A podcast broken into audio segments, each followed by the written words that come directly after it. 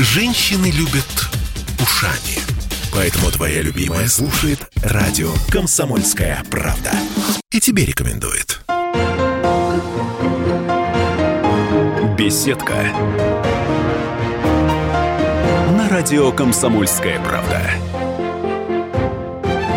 Внезапно чемпионки России, на победители первого в истории Кубка Евразии, победители Кубка памяти Александра Кабанова, чуть-чуть не победители Кубка России, к тому же девушки, умницы, красавицы в петербургской студии радио «Комсомольская правда». Прошу любить и жаловать. Эм, Фактически треть э, команды Кинев Сургут нефтегаз. Э, Женское водное поло у нас здесь в гостях. Екатерина Прокофьева. Екатерина, добрый день. Здравствуйте. Евгений Иванова. А, Кстати, Екатерина Прокофьева бронзовый призер Олимпиады в Рио. а Евгений Иванова тоже бронзовый призер Олимпиады в Рио. Евгений, привет. Добрый день. Центральный защитник команды Кристина Домахина. Кристина. Здравствуйте. И центр-форвард Дарья Соболева. Здравствуйте. Привет, привет.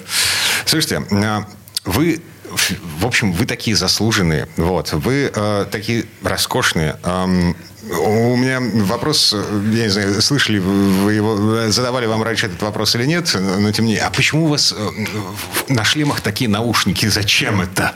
Почему Ну, они так смешно выглядят? Мы не знаем, если честно, почему они так смешно выглядят, но все-таки это безопасность. Это больше нужно для того, чтобы наши перепонки были порядке. Если попадание мяча будет в эту область, как раз-таки вот, это, вот эти уши, они защищают, А, к сожалению. То есть водное поло, женское водное поло, это настолько серьезный, настолько травмоопасный спорт? Очень, очень травмоопасно. Есть даже в некоторых э, пабликах ватерпольных э, видео подводной съемки. В общем, кому будет интересно, рекомендую ознакомиться с этим видео, потому что там дов- довольно-таки специфичная картинка, и можно действительно понять, что происходит под водой, потому что э, в водном поло судится все, что над водой, а под водой разрешается делать все. То есть запрещенные приемы существуют в водном, в женском водном поло. Да, в мужском тоже. О, картинка, которую мы видим во время трансляций спортивных, там, я не знаю, на Матч ТВ, на, на том же, э, это все снимается над водой. А то, что под водой, это, это все покрыто тайным... Нет, под водой есть камеры, но они редко показывают, ну, действительно, какие-то моменты, но есть нарезки, есть подборки, и их можно найти, они в свободном доступе есть в сети. Так что над водой улыбаемся и машем, а под водой уже извините.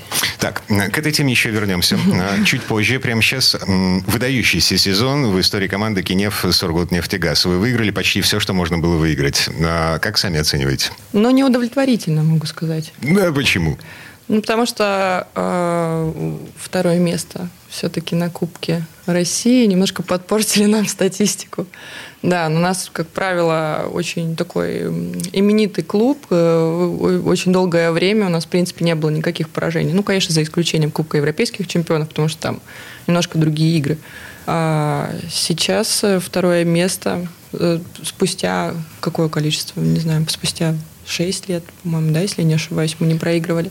Но мы начали сезон тоже, Кубок России играли за предыдущий год, то есть ну, у нас такой довольно-таки интересный. То есть мы начали с Кубка России сезон и закончили Кубком России сезон. А вопросы по организации календаря, ну, как бы не к нам. То есть у нас так федерация распределяет. Ну и вот, наверное, да, это был проигрыш такой первый, неприятный. Мгм. Да. А к вопросу о Еврокубках. Я понимаю, на геополитике, м, наверное, не стоит разговаривать с вами по поводу того, что происходит в мире. Обидно, а, что Еврокубки вот теперь не, не с нами. И вы не в Еврокубках. Ну, обидно. У меня вообще это был первый опыт, когда мы поехали первый сезон, и мы поехали с девочками в Венгрию на евро... европейский... На этап. Да, на этап. И все, потом вернулись с Венгрии, и не, не удалось доиграть. Поэтому мне обидно было. У нас, получается, в Венгрии была вторая игра ответная против... э, ну, там, в четвертьфинале мы столкнулись с UFC э, в Венгрии. Вот в, в- в первой игре мы, получается, с каким счетом с ними Мы сыграли? выиграли в один мяч В один дома. мяч? Да. И уже после поехали, получается, на вторую ответную игру к ним домой. э, В этот момент как раз-таки на- начала Началось. происходить эта ситуация. Да, и мы, получается, уже... Мы не знали, э, как, как все будет складываться дальше, но мы просто знали, что нам нужно делать свою работу, ее делать хорошо, а как дальше, это уже не от нас зависит. И там мы выиграли их очень уверенно, то есть прям Мы выиграли в 4 мяча. 4 мяча, и, и команда наконец-таки уже начина, начала искать, на, ну, на, находить свою игру. Так что мы вообще, в принципе, планировали на Кубке Европейских очень хорошо сыграть и довольно-таки достойно выступить. Ну, замахивались на первое место. Еще, еще обиднее, наверное, больше, ну, наверное, в плане российского водного пола, что в первый, первый раз за долгую историю две команды российских попало в финал четырех Евро, mm-hmm. Евролиги. То есть очень давно такого не было. А мы, э, Кинев Сургутнефтегаз и Уралочка Златоуст. Mm-hmm. Вот, и мы должны были там... Кто-то точно должен был показать, проявить себя. Ну и к слову сказать, что для молодых игроков, вот когда Дарья сказала, что это был ее дебют, очень важно игры такого уровня, потому что это дает такой колоссальный опыт и по эмоциям, и по игровым каким-то моментам, по практике. Потому что все-таки чемпионат России это одно, а когда ты выступаешь на европейских соревнованиях и других мирового уровня, это уже другое. А, тем более, что Сургутнефтегаз, Кинев Сургутнефтегаз доминирует в российском чемпионате. 20 лет подряд чемпионы. Ну, да. мы для этого очень хорошо работаем, для этого результата. Угу. Я к тому, что оставшись внутри, в рамках российского чемпионата, не скучно будет? Э, нет? Скучно. Вау. Ну, потому что каждый раз с ними играя, становится скучно. Серьезно? Серьезно. Но, если честно, могу сказать так, э, не, ну, наверное, не то, чтобы даже скучно Кристина имела в виду, а речь идет о том, что когда у тебя больше возможностей играть с разными командами, то есть с разными техниками, допустим, да, каждый клуб, каждый тренер преподносит что-то новое, необычное, и когда ты с этим сталкиваешься, сталкиваешься не только а, внутри России, а куда ты уезжаешь на ну, там, условно Кубок Европейских чемпионов, да, там мы берем, то там есть определенные техники, которые ну, там, для нас необычны. Вот, поэтому как бы, ты чем каждый год узнаешь что-то что большее. Вот, а когда ты находишься постоянно в своей, ну, крутишься там, допустим, варишь в своей каше, это может даже где-то не то чтобы приесться, а нужно будет как-то по-другому, наверное, к этому готовиться. Но я думаю, что найдем выход и будем найдем позитив в этом во всем, и все будет хорошо. Скучно не будет. Эм, это Екатерина Прокофьева. Мало того, что капитан, а еще играющий тренер. Да, да. Так ну, вышло. Так получилось. Слушайте, а, у команды столько трофеев. Э, в этом году три. Тяжело поддерживать такой высокий уровень э, вот на дистанции. Постоянно доказывать, э, что ты лучший. Есть мотивация? Старшие девочки для нас мотивация. А это дедовщина? Нет. У нас нет такого в команде. Так, и как старшие девочки доказывают, что нужно быть лучшим? Потому что старшие девочки добились больше, чем младшие девочки пока что. О, вот это хорошо сказал. Это значит, мы на правильном пути. Да, да, да. Вот. Ну, то есть старшие девочки пример, нужно быть как старшие девочки, нужно да. быть лучше, чем старшие девочки. Да, лучше. Поэтому мы тренируемся каждый день, чтобы становиться лучше. Они нам подсказывают и помогают. Хороший вопрос. Что дальше? Вот. Э, я его вам задаю. Да ничего, будем также продолжать работать, но опять же, вот смотрите, допустим, да, там для более взрослых игроков, э, для нас, да, там у нас очень много впереди, э, точнее, позади у нас очень много было игр, в которых мы, с которыми мы столкнулись уже брать там какие-то международные, там чемпионат мира, чемпионат Европы, мировая лига, ну, на уровне сборной страны. Угу. А молодые нет. Молодые только начинают свой путь. И поэтому то, с чем они сегодня столкнулись на сегодняшний день, э, для них это, наверное, ну, будет какой-то определенный этап, э, который они должны будут преодолеть. Ну, то есть э, они должны будут в голове понимать и осознавать, что им это нужно будет на будущее. То есть молодые должны быть готовы, когда все это закончится, они должны будут э, ну, быть готовы проявить себя. То есть не будет времени для того, чтобы там восстанавливаться и так далее. Нужно просто выйти и всех там разорвать. Но это вот мое понимание такое. Поэтому у них очень большая должна быть на сегодняшний день мотивация. Тем более, когда рядом с ними такие старшие товарищи, которые максимально за то, чтобы они выросли, и максимально за то, чтобы передавать свой опыт. Ну и также взрослые товарищи очень нацелены на то, чтобы передать свой опыт, потому что очень хочется оставить после себя какое-то такое наследие и понять, что ты проявился не только как игрок, да, и доказал там всему миру, что ты можешь быть в топе и в, лучших, в топе лучших команд мира, но и просто видеть потом, что то, что ты привносил каждый день на тренировку, какой-то свой опыт, свои знания, что это работает, что это не просто так. Это Евгения Иванова а, бронзовый призер Олимпиады в Рио, член э, женской команды по водному полу Кинев Сургут Нефтегаз. Вместе с нами здесь еще Екатерина Прокофьева, капитан команды. А Кристина Домахина и Дарья Соболева. Мы вернемся буквально через пару минут. Беседка. На радио «Комсомольская правда». Каждый мужчина должен построить дом, вырастить сына и настроить приемник на радио «Комсомольская правда». Я слушаю радио «Комсомольская правда» и тебе рекомендую. Беседка.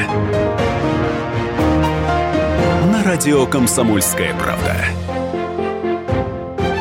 Это мы вернулись в студию радио «Комсомольская правда». Я Дмитрий Деринский. И здесь у меня ну, цветник такой, наверное. Часть, значительная часть женской команды по водному полу. Кинев Сургут Нефтегаз. Эм, Екатерина Прокофьева, капитан команды, играющий тренер. Евгений Иванова, Кристина Домахина и Дарья Соболева. Слушайте, а Сургут Нефтегаз, Кинев Сургут Нефтегаз базируется в Киришах. Я понимаю, что Ленинградская область, э, ну, в общем, такой достаточно продвинутый, в том числе и в спортивном плане район, но э, Почему Кириши? Это отделение. Ну, почему Кириши? Почему нет? Очень замечательный город, э, который с каждым годом развивается. Он такой очень уютный, милый. Вы имеете в виду, почему водное поло в Киришах? Да, водное поло в Киришах. Ну, почему не Петербург? Ну, потому что там а, огромная прекрасная база. И mm-hmm. на самом деле одна из лучших, наверное, не только в России, можно и в Европе, и в мире. Потому что там прекрасный бассейн, и он там не один. Mm-hmm. И там созданы все условия для развития водного пола. Потому что мы в любой момент можем прийти в бассейн, пойти в зал, позаниматься там э, и с мячом, и в тренажерном зале, и, и воды там просто неограни- неограниченное количество. И этим похвастаться могут просто единицы. Потому что в Петербурге, я, насколько я наслышана, конечно, все с этим очень сложно. И поэтому здесь есть команда, но ей очень сложно выживать. Mm-hmm. А в Киришах это, получается, ну, нацелено именно на развитие водного пола. Вот, поэтому там созданы максимальные условия для спортсменов, для игроков, для детей.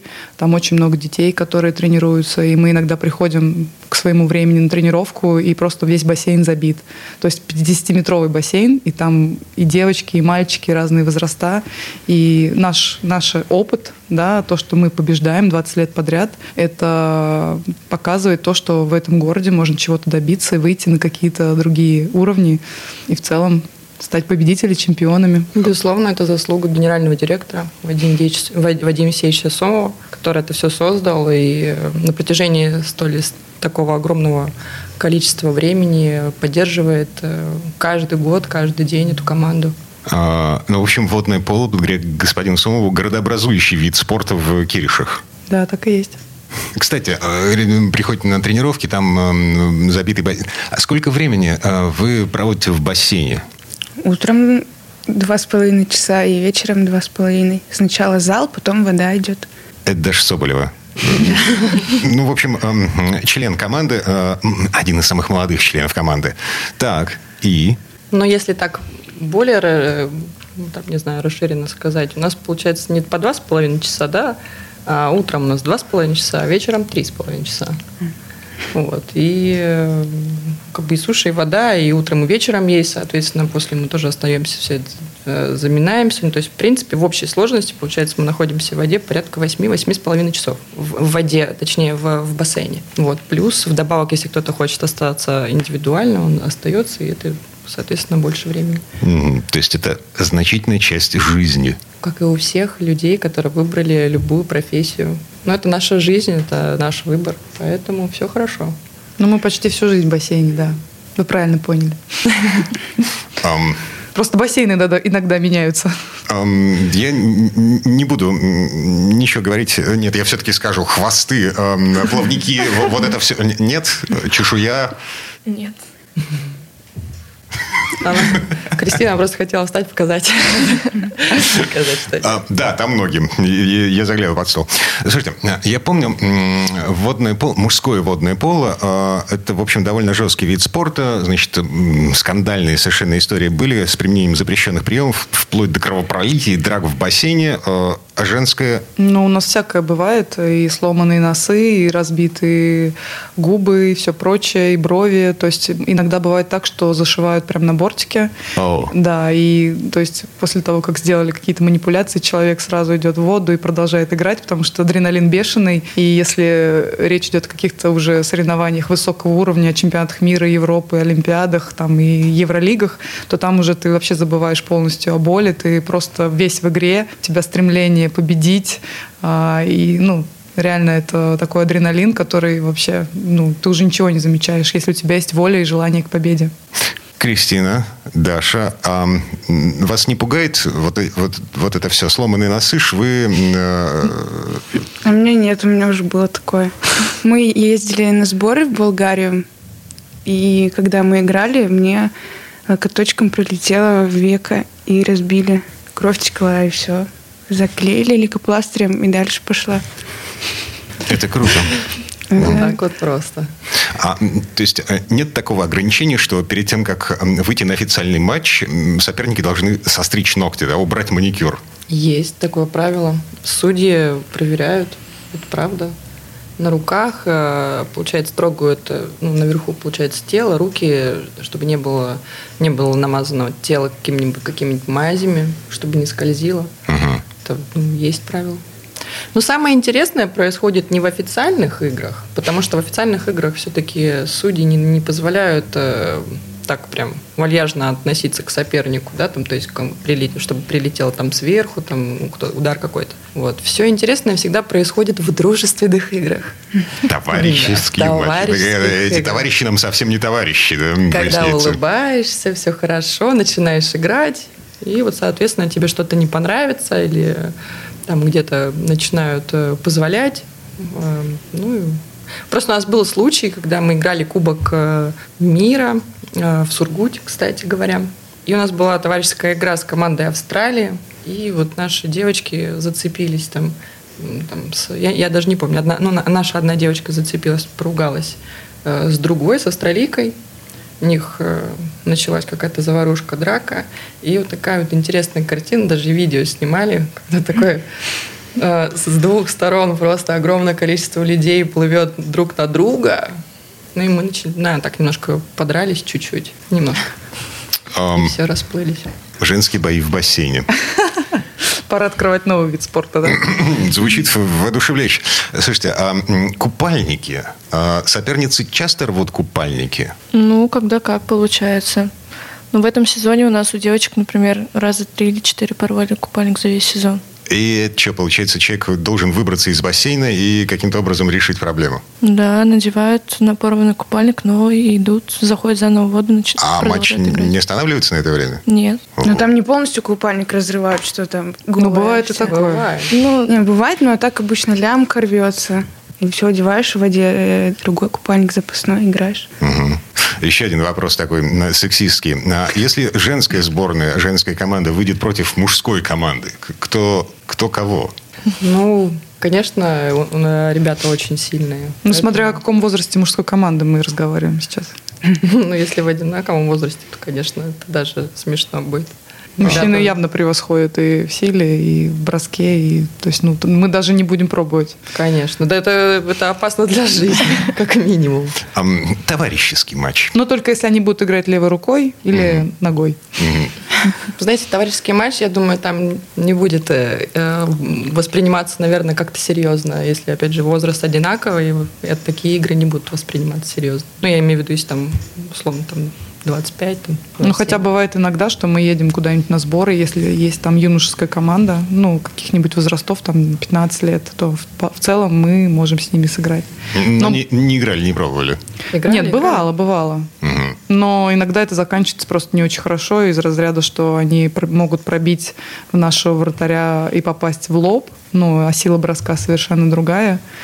И это очень травмоопасно. Угу. Они, когда начинаем, мы когда находимся в воде, и все начинают заигрываться, ну, сначала они понимают, что они играют с девушками, а после, когда вот это уже внутри э, ну, начинает как-то, не знаю, чувство соперничества там или что-то может получаться, что-то нет. Например, кто-то, например, судья позволяет немного больше девушке, да, там, допустим, чтобы они просто понимают, что физически-то мы слабее. Вот, они начинают заводиться и где-то даже злиться. И могут, ну, нехотя сделать там, ударить, не, ну, просто потому что неаккуратно сыграли, ну, соответственно, мальчик ударит, и не будет приятно.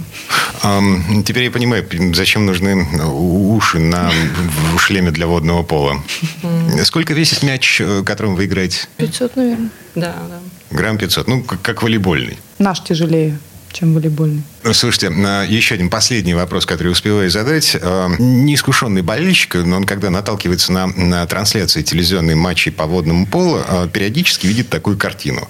Команда победила, вот, хватает своего тренера и бросает его в бассейн. За что? Не знаю, такая просто традиция повелась, но мне кажется, это так ну, классно. То даже тренера просто окунуть в, э, в воду, потому что, ну, все равно как бы делаем все мы, да, но тренер, без тренера мы не можем. И то есть как бы он тоже причастен ко всей этой работе. И, наверное, поэтому его нужно замочить. Поверно, да, поэтому его нужно замочить, и мы еще все кидаем и докторов, и массажистов, и все, кто подвернется под руку. Звучит воодушевляюще. Екатерина Прокофьева, капитан команды «Кинев» «Сургутнефтегаз», Евгений Иванова, член команды «Сургутнефтегаз», Кристина Домахина и Дарья Соболева были у нас в гостях. Э, девчонки, спасибо. Было очень интересно, познавательно и побед вам. Давайте все это побыстрее закончится, я имею в виду э, всю эту геополитику, и вы вернетесь на международную арену. Большое спасибо. Спасибо. Очень ждем этого. Беседка радио «Комсомольская правда».